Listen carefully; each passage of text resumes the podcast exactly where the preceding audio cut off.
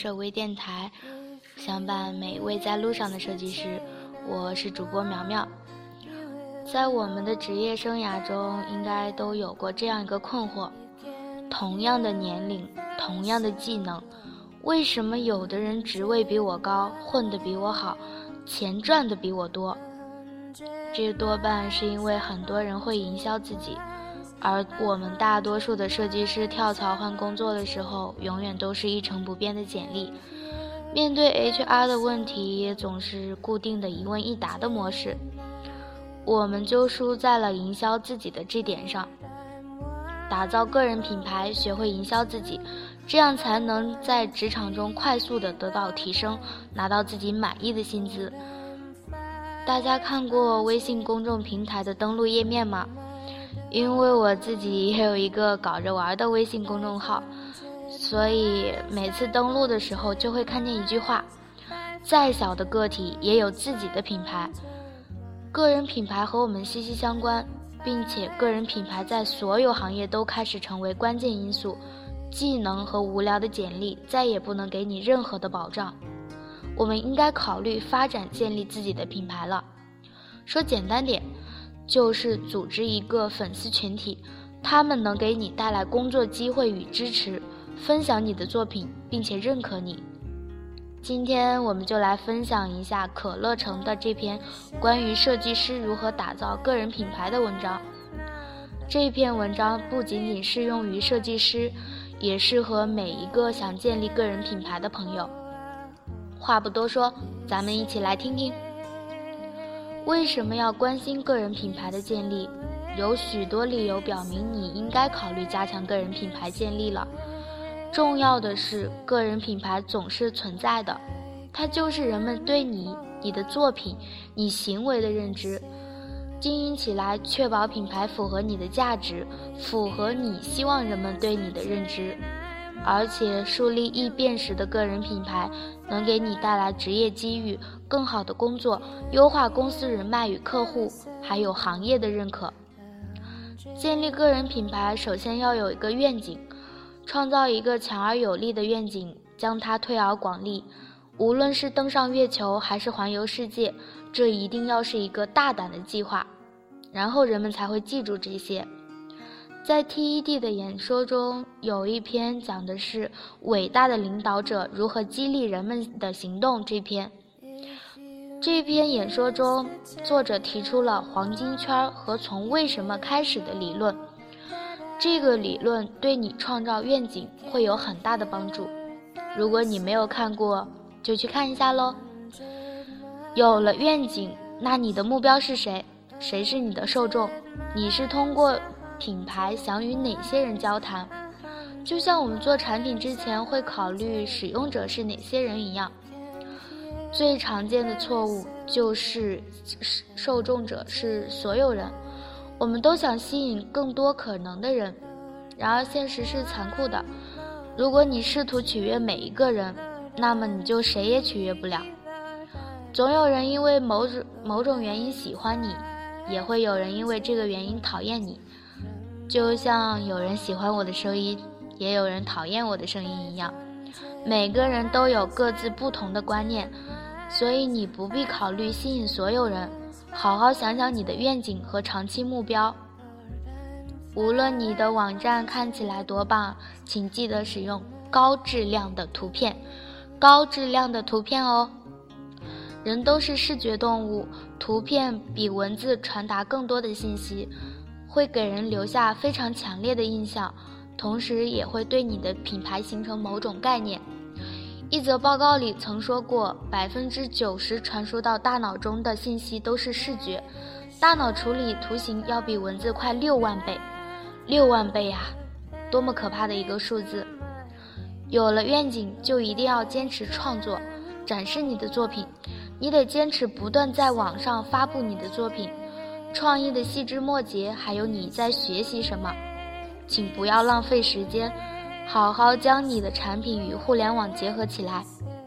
想一想，你做了这么多杰出的作品，却没有人知道，想想是真的好难过呀。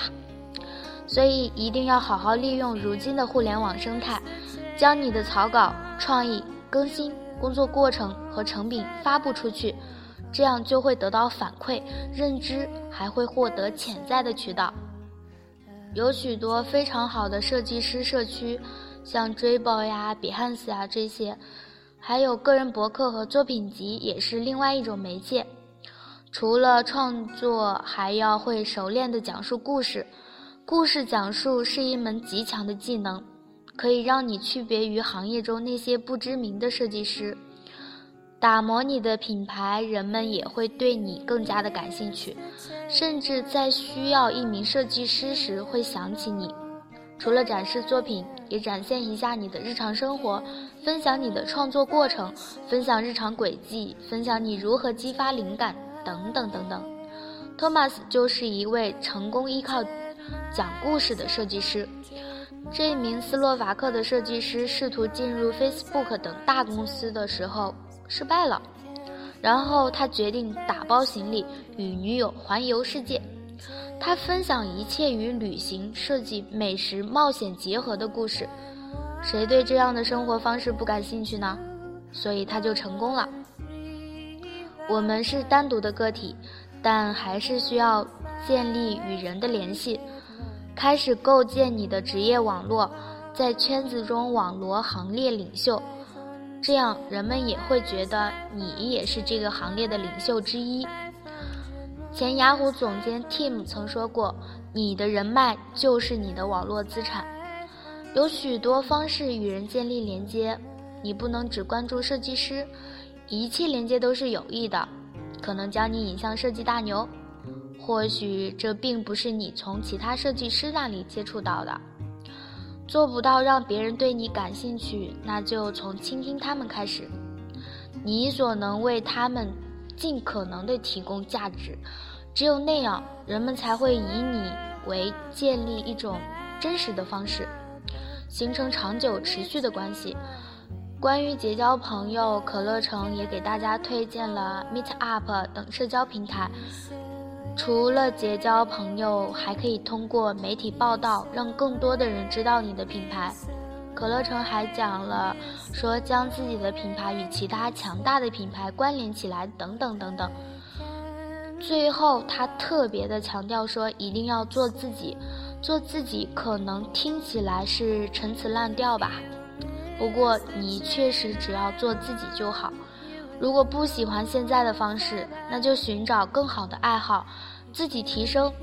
如果你羞于描绘现在的自己，就向人们展示你想要成为谁，保持谦卑和谨慎，总会胜过谎言和自大。